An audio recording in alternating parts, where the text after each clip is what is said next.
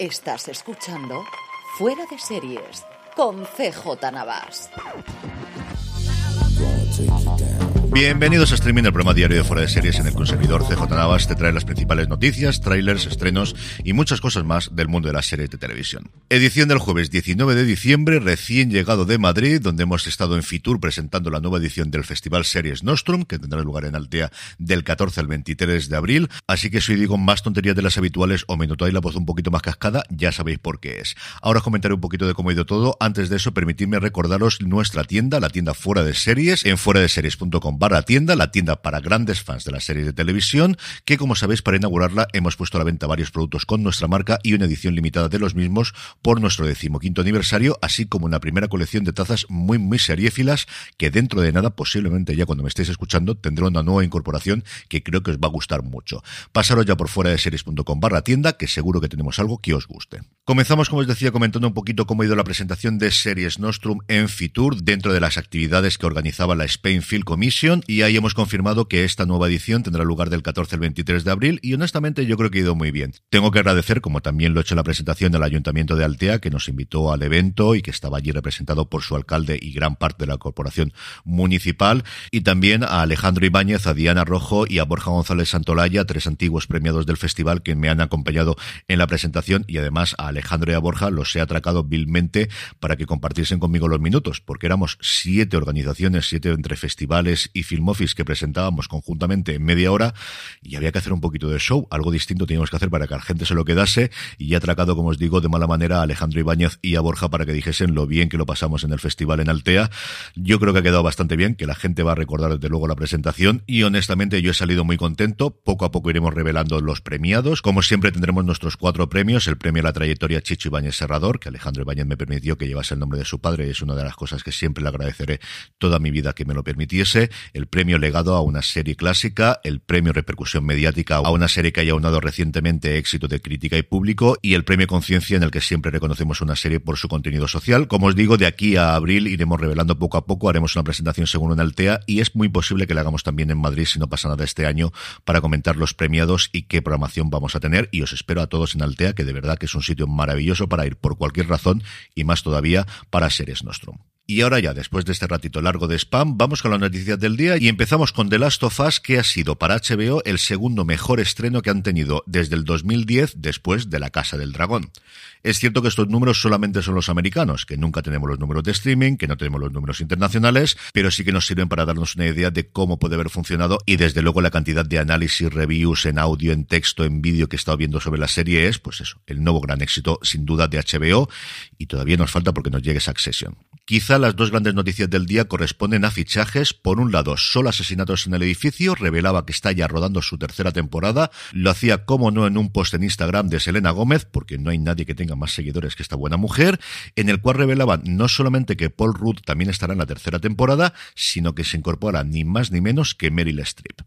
Pues eso, solo asesinatos en el edificio que no hace más que crecer. Y si importante es este nombre, no lo es menos el de Anthony Hopkins, que después de haber salido en Westworld vuelve a la serie, lo va a hacer en una serie para Peacock llamada Aquellos que van a morir y efectivamente, como podéis imaginar, es una serie de la antigua Roma en el mundo de los gladiadores y él va a interpretar al emperador Vespasiano. La producción va a comenzar este próximo mes de marzo, donde si no, en los estudios Cinecittà de Roma. Está basado en un libro de no ficción, en este caso de Daniel Mannix, que investigaba cómo funcionaba el mundo de los gladiadores y siendo una serie de Peacock, lo normal es que llegue a Sky Showtime, que sí, que parece que en febrero por fin nos llega a España.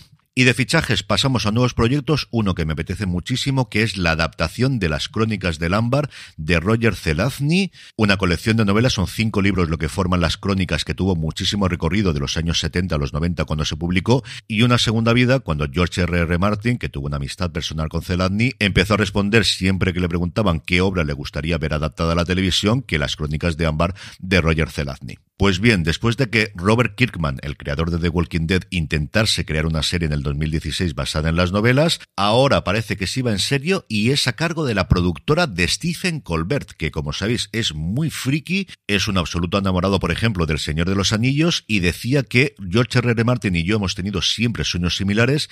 He llevado la historia de Corwin, que es el protagonista de la saga, de mi cabeza durante 40 años y estoy encantado de poder ayudar a traer estos mundos a la vida. Todos los caminos conducen a Amber y estoy contento de recorrerlos. Por su parte, NBC ha encargado a Gina Vance, a la creadora de Good Girls, una nueva serie llamada Murder by the Book, que va a estar protagonizada por Reta y que por la sinopsis parece ser una actualización de Se ha escrito un crimen. Reta interpretaría a una instagramera famosa que hace reviews de libros y por circunstancias de la vida y porque si no no habría serie, se vuelve una detective en su excéntrica ciudad costera.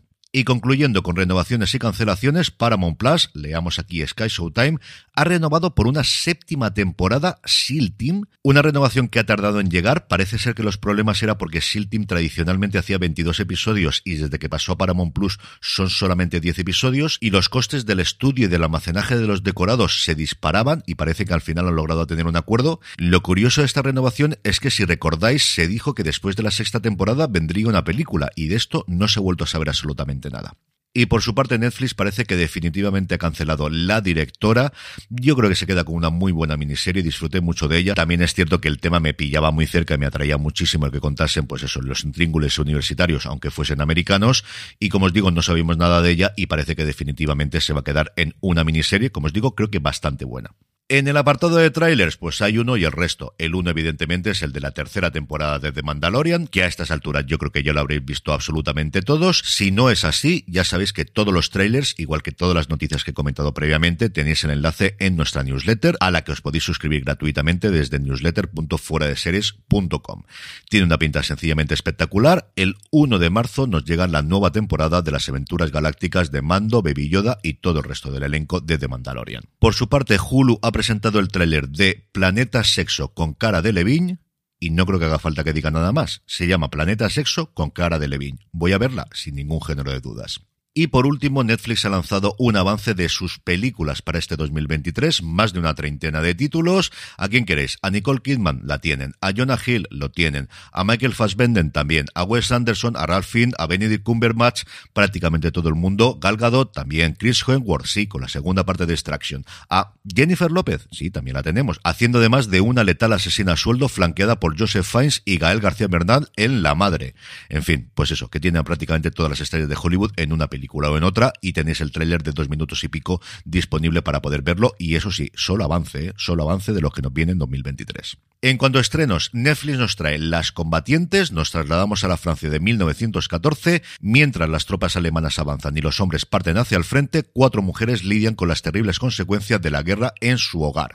También nos trae That Nighty Show, parece que se van a quedar con el título original en inglés y no tenerlo como aquellos maravillosos 90, siguiendo el nombre que aquí en España tuvo aquellos maravillosos 70, serie de la cual esta es una secuela. AMC Plus nos trae la tercera y última temporada de Blue Moon y en AMC Crime nos llega Dahmer en sus propias palabras, un documental sobre la figura de Jeffrey Dahmer. Y terminamos como siempre con la buena noticia del día y es que desde hoy 19 de enero hasta el domingo 12 de febrero, Movistar Plus ha creado un canal pop-up llamado Universo Tarantino por Movistar Plus, basado en su libro Meditaciones de Cine. El canal incluye los títulos que se recogen en el libro y que han influido en su cine, así como su propia filmografía, sus géneros favoritos. Se podrán ver en el canal películas como Bullet, Defensa, The Getaway, La Huida, Una señorita rebelde, Hermanas o La fuga de Alcatraz, además de varias películas de Tarantino como Reservoir Dogs, Pulp Fiction, Four Rooms, Sin City o Django desencadenado. No solo se queda aquí en el canal, sino que también tendrá disponible joyas como La fiera de mi niña, la película original del 38, Centauros del desierto, Bonnie and Clyde, qué maravilla de películas está, A quemarropa, Grupo salvaje, Easy Rider, American Graffiti, Carrie, la versión original del 76 o la última película. Como os digo, todo esto disponible en Movistar Plus hasta el próximo 12 de febrero. Y con esto terminamos streaming por hoy. Perdonadme una vez más la voz. Y si he dicho muchas más tonterías de las habituales, pero de verdad que estoy que me caigo de sueño. Necesito llegar a la cama sí o sí. Y todavía tengo que editar el programa que dura la vida del podcaster. Gracias un día más por escucharme. Recordad pasaros por fuera de series.com barra tienda. Mañana volvemos para cerrar la semana. Gracias por estar ahí. Recordad, tened muchísimo cuidado ahí fuera.